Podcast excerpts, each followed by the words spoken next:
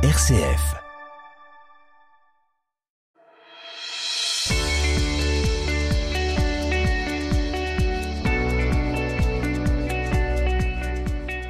RCF vous présente la question du jour.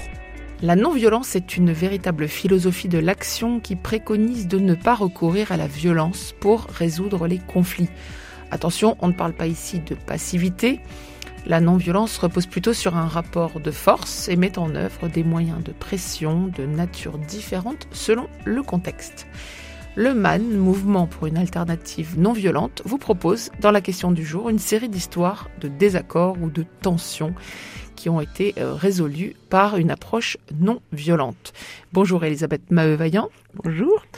Alors vous êtes formatrice en régulation non violente des conflits au MAN et auteur notamment de Sanctionner sans punir. Vous nous parlez aujourd'hui d'un chantier qui traîne un peu trop.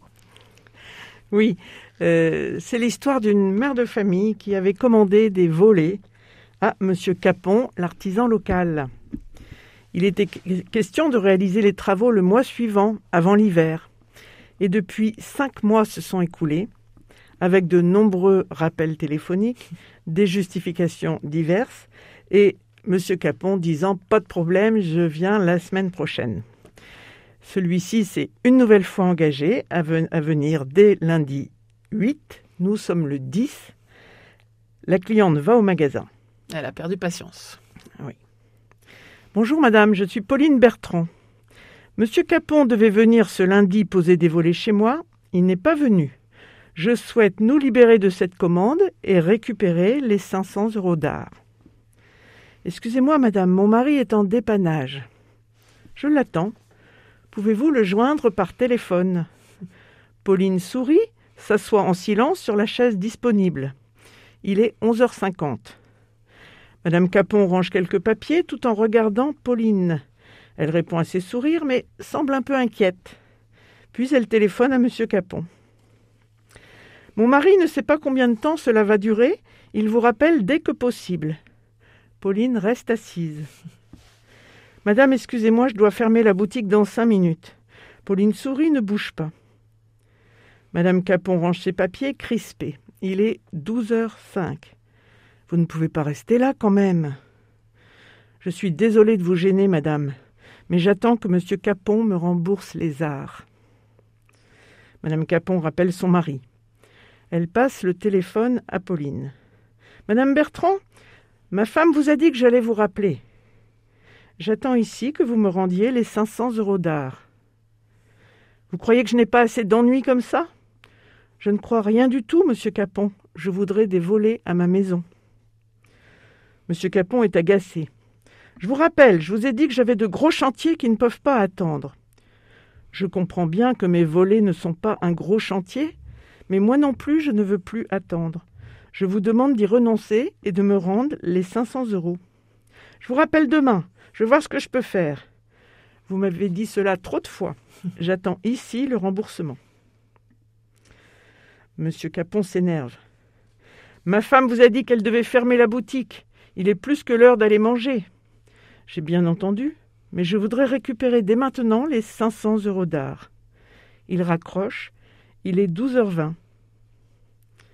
Silence. Pauline sourit mais ne se lève pas.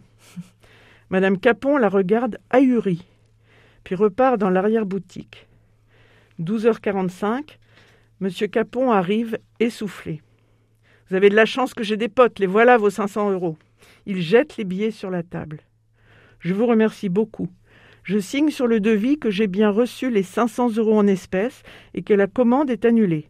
Je vous souhaite bon courage pour vos chantiers. Au revoir, monsieur. Au revoir.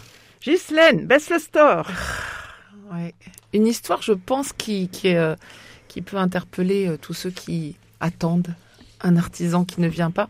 Euh, la Pauline en question a quand même beaucoup de sang-froid pour ne pas se démonter tout, tout au long de cette, cette aventure. Mais Pauline, en fait, elle est sûre de son droit. Elle s'appuie sur le contrat passé euh, en toute liberté entre les deux parties. Et puis, elle, elle rappelle aussi les, les engagements euh, successifs de M. Capon. Il y a accumulation et, et elle ne croit plus. Elle ne croit plus, en fait, à ce qu'il lui dit pour, euh, Mm. pour la faire attendre. Bon, ce qui est important aussi, c'est qu'elle euh, elle décide, elle s'applique à ne faire euh, aucune agression, à ne agresser ni Madame Capon ni Monsieur Capon, d'autant plus que si elle commençait, elle risquerait de se laisser emporter Mm. elle-même par l'énervement et, et la colère, et ça pourrait euh, dégénérer. Donc, bon, bah, ça c'est vraiment quand même un des axes en non-violence. Se donner aussi les moyens de tenir dans la durée, et puis essayer que les, les paroles soient en, en cohérence avec les, les actes et les intentions. quoi. Oui, c'est ça, tenir dans la durée et puis euh, assumer le fait de gêner parce que Mm. là, elle empêche euh, la, la, Oui, la femme alors- de l'artisan de fermer. Donc, elle, elle, euh, elle prend de la place, elle s'impose. c'est souvent ce qui est re- reproché quand on fait une action collective de non-violente, parce que il y a il n'y a pas zéro contrainte, il n'y a pas zéro gêne. Quelquefois, on dit même que c'est violent parce qu'il y a eu de la destruction. Mm. Mais euh, ce qui est important pour nous, c'est déjà le choix de ne pas recourir à la violence et de limiter au maximum euh, les, les dommages, les dégradations. C'est sûr que là, Pauline a fait perdre trois quarts d'heure à cette dame. Mm. Hein, Mm. Donc, euh, on, on prétend pas qu'on va gêner personne, puisqu'à un moment, on n'est pas dans la négociation. Là, on ça. est vraiment dans, dans le, le jouer sur le rapport de force, euh, et le, le faire basculer, mais en essayant au maximum de respecter l'intégrité des personnes. euh, Oui, elle, per- voilà. oui, c'est ça. Elle n'agresse pas, mais par contre, elle, euh, elle impose le fait qu'elle ne négociera pas. Il n'y aura Voilà. pas d'autre Mm. report. Mm. Elle est venue pour chercher César et, Mm. et elle restera jusqu'à ce que César lui soit Mm. rendu. Mais si le si l'artisan n'avait pas eu la possibilité de, de, de trouver cet argent, euh, ça aurait pu se terminer autrement. C'est sûr. Euh, je ne sais pas si Pauline euh, avait réfléchi à ça. Je crois qu'elle était euh, assez sûre de, de son coup. Euh, bon, il y aurait pu avoir d'autres d'autres issues. Euh, je sais pas. Mais même une reconnaissance de dette, en fait, ça n'avait pas beaucoup de sens puisque non, parce qu'il faut ensuite la, la Ouais. faire- l'exercer. elle aurait pu échouer. hein. On, ne gagne pas à tous les coups. Mm. Mais en tout cas, bon, elle a été comprise. Et, et, et puis, elle, elle termine en, en signant, euh, en Oui. notifiant hein, euh, cette, euh, ce remboursement. C'est Alors, important, je ça. sais que dans l'histoire, en fait, ça n'a pas plu. Ça Ah oui n'a pas plu à Monsieur Capon parce que je ne sais pas comment il négociait euh, ses affaires, mais euh, c'était de l'argent en, en espèces. Mm. Et en fait, il n'aurait pas voulu qu'il y ait une trace écrite euh, qu'il avait remboursé en espèces. Mhm. Donc, il s'est à nouveau énervé, d'après Pauline. Ah oui, oui.